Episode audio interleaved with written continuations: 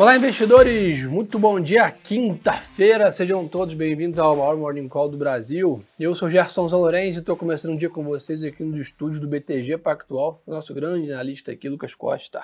Tudo bom dia, Gerson. Bom dia, pessoal. Vamos comentar desse mercado que parece estar animado aí de manhã. É isso aí, turma. O mercado hoje lá fora amanhece no campo positivo. Né? O S&P aponta uma alta de 1,20 aí no, no pré-market. O Eurostox também né, nessa mesma linha subindo 0,60. Eu acho que o grande driver desse movimento acabou sendo ontem, no final do dia, a gente tinha até comentado com vocês desse movimento que ia acontecer, que era o balanço da NVIDIA, né, a empresa de tecnologia que tem grande foco em inteligência artificial, que ganhou esse destaque aí nos últimos dois anos é, nesse tema, divulgou seus números ontem, né, a ação chegou a cair 3% em algum momento, depois virou para uma alta de 8% logo após os números, e, para vocês terem uma ideia, agora é, as ações estão aí próximo de 15% de alta no pré-market. Né? Então, esse movimento é suficiente. Né? A gente vem comentando com vocês aqui da, dessas grandes sete companhias ali que a gente tem falado né, nos Estados Unidos, cada uma delas tem tamanho e força suficiente para acabar impactando todo o mercado. Né? E a NVIDIA é uma delas, e com uma alta de hoje de 15% nesse pré-market, ela tem essa força de trazer todo o índice, vamos dizer assim, né, para esse otimismo nesse setor. Então, tudo indica hoje um dia bem positivo, pelo menos nessa abertura no mercado internacional, com a Nvidia sendo grande destaque, a empresa entregou um crescimento de lucro acima do que o mercado esperava e ainda projetou mais crescimento à frente. Acho que foi o grande né, destaque. A empresa com receita de 22 bilhões é, de dólares e lucro de 12,3 bi. É uma alta de simplesmente 800% do seu lucro ano contra ano. Então a gente vê, ah, a ação subiu 200% ano passado, mas o earnings da companhia subiu 800%. Né? Então acho que é difícil Acho que uma das discussões atuais é, pô, essa é a bolha né, do, do momento, isso vai estourar, etc. É difícil entender se está caro ou está barato com uma empresa entregando 800% de crescimento de lucro, né, Coisa? É, exatamente. A gente estava tava até dando uma olhada no que, que o nosso time de fundamento soltou. Vitor é, soltou de noite. Eu, é, né? soltou à noite, justamente comentando o crescimento de receita na parte ali de data centers, que é um negócio que tem uma escalabilidade incrível. Né? E fora que é, ganhos de produtividade, seja por um avanço tecnológico, alguma coisa assim, é, geralmente não exerce uma pressão inflacionária tão grande quanto em, outro, em outros setores. É, bem, o que igual você comentou, é, o balanço da Nvidia, o importante ali não era não só o resultado para a companhia em si, mas o balanço ele poderia determinar até mesmo o sentimento de mercado para as próximas semanas, próximos dias. Então isso trouxe um respiro para o S&P, o S&P futuro agora subindo 1,38, trabalhando ali perto de 5.065 pontos. É, isso, o, a lateralidade dos últimos dias foi até bom, porque trouxe, tirou um pouco de pressão dos indicadores, e aí a gente está olhando para próximas resistências lá de perto 5,140, 5,200 é bastante factível que a gente atinja é, caso continue nesse tom o mercado. E esse movimento de tecnologia está tão forte nesse momento, turma, que só para ter uma ideia, o Nikkei, né, o principal índice de ações do Japão, bateu hoje, nessa madrugada, o seu recorde de fechamento desde 1989, né, com os papéis de tecnologia sendo o grande destaque, né, com as ações da Tokyo Electron subindo 6%, e do SoftBank Group, que controla empresas de chips como a ARM, por exemplo, subindo 5,1%. Né? Então, mesmo nesse cenário de juros mais altos, né, e etc., que por algum momento também falam que encarecer né, o custo das empresas de tecnologia que são mais alavancadas, etc., a gente está vendo aí mais um ano né, onde o grande destaque, né, ou praticamente 90% da performance do mundo está explicada pelas empresas de tecnologia e o grande tema desse momento é inteligência artificial, que é o grande destaque da NVIDIA. Né? Então, recapitulando quem chegou depois, o S&P sobe 1,10, o Eurostock nesse mesmo movimento, Nikkei 2,20 de alta na sua máxima histórica. Xangai Hang também na Ásia acompanhando essa alta próximo né, a um pouco mais de 1%. O MSCI Emerging Markets, né, o ETF de mercados emergentes, sobe 0,90, ou seja, né, todo a cesta emergente que o Brasil também está incluído apontando uma alta. O dólar fecha um pouco hoje, tá? DXY 0,20 de quer 10 anos está praticamente estável, ali a 4,30 de taxa, que é um nível elevadíssimo, tá, turma? Só para vocês é, terem ideia, né, a gente estava ali na euforia de novembro com 3,70 né, nesse patamar. Então estamos falando aí de 60 bips de alta de taxa de curva de 10 anos nos Estados Unidos. É bastante, né? É, é uma, até no Brasil a gente está até acostumado a curva subir 50 bips num dia. Né? Lá fora, 60 bips de alta no 10 anos americano é muita alteração de taxa. Né? Então acho que isso é até deixa, vamos dizer assim, o mercado um pouco mais em dúvida, né, que um movimento desse deveria ser bem ruim para equities, na média. Só que, como hoje o S&P é muito concentrado, né, e o Nasdaq principalmente, é em tecnologia, e esses setores estão voando a gente percebe a performance do índice aí, é, 5 mil pontos, é, o S&P. Mercado de commodities, petróleo está apontando uma alta, meio ponto percentual, né? O WTI negociando aí a 78 dólares, o Brent a 83,5, que bem flat, né?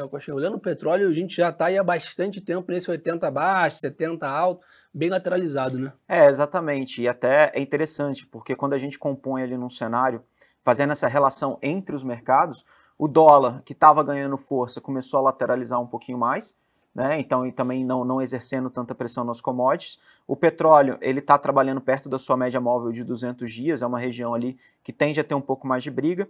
E o price action também mostra isso. Então, a gente não conseguiu romper aquele susto que a gente teve ali mais ou menos no final de janeiro, que ameaçou romper os 80 dólares, não se concretizou. Sim. Mercado agora um pouco mais lateralizado. DXY também mais lateralizado. Toda essa discussão de Fed como por exemplo as opções ali para maio, precificando agora 70% de probabilidade de manutenção de juros.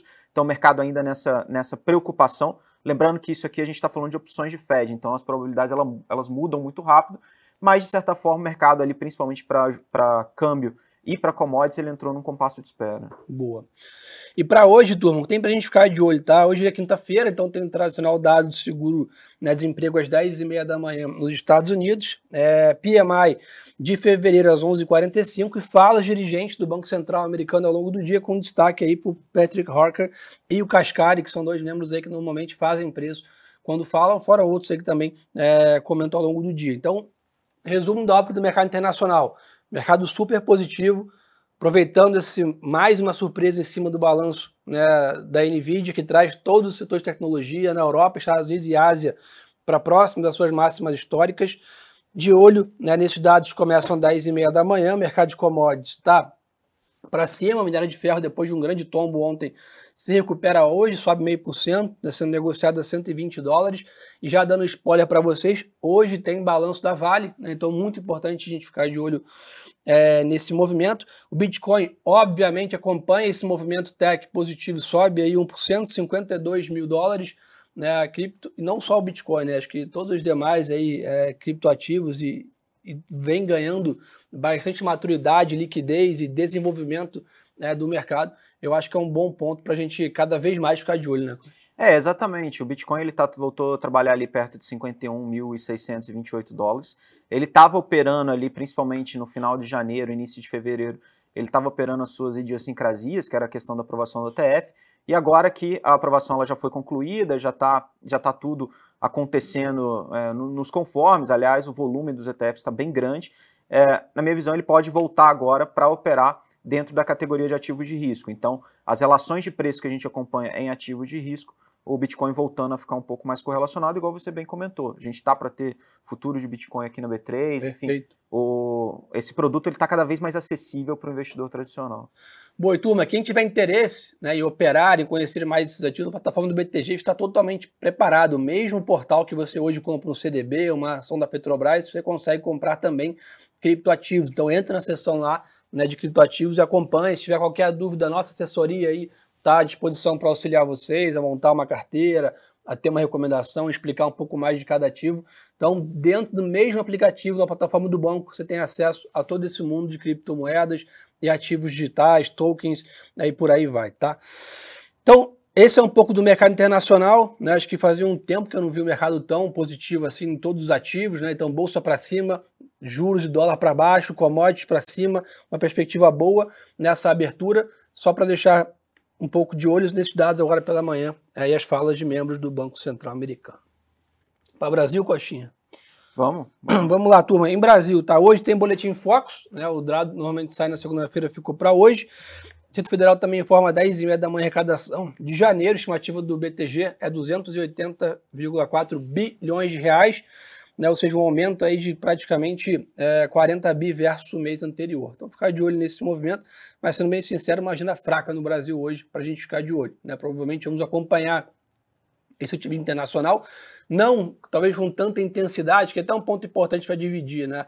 É, poxa, lá fora máxima história, aqui no Brasil o mercado não tem andado tanto, né? O que, que tem acontecido? É porque diferente do que foi novembro e dezembro, turma, a gente está vendo um apetite a risco muito concentrado em tecnologia, que não é a matriz econômica do Brasil. né, não é as grandes empresas da Bolsa Brasileira não são focadas em tecnologia. Diferente do que foi em novembro dezembro do ano passado, que teve uma queda nos juros americanos, perspectiva de corte, estímulos em outros setores, commodities para cima, aí sim a gente beneficia. Então, óbvio que deve ser um dia nessa abertura positiva para o Brasil, a gente vai né, absorver esse movimento que está acontecendo lá fora, mas talvez não com tanta intensidade, porque o 10 anos está 4,30, né, a probabilidade de queda de juros dos Estados Unidos já foi para junho, né, então isso tudo de apetite a risco para as demais economias não está tão intenso quanto especificamente para o setor de tecnologia. É, o diretor do Banco Central, é, Gabriel Galípolo, participa de evento em São Paulo a partir de 9 horas da manhã, e o ministro da Fazenda, Fernando Haddad, junto com o presidente do BC, Roberto Campos Neto, também participam da sessão da posse de Flávio Dino no STF. Então, acho que esse é um, um ponto para a gente ficar justo com declaração nesse horário.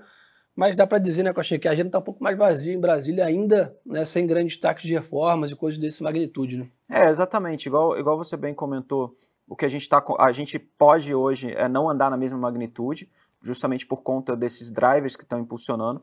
A gente teve o Embov que ele fez um movimento de recuperação nos últimos dias que foi bem, bem benéfico, porque o cenário técnico estava começando a querer virar para um movimento de queda no curto prazo.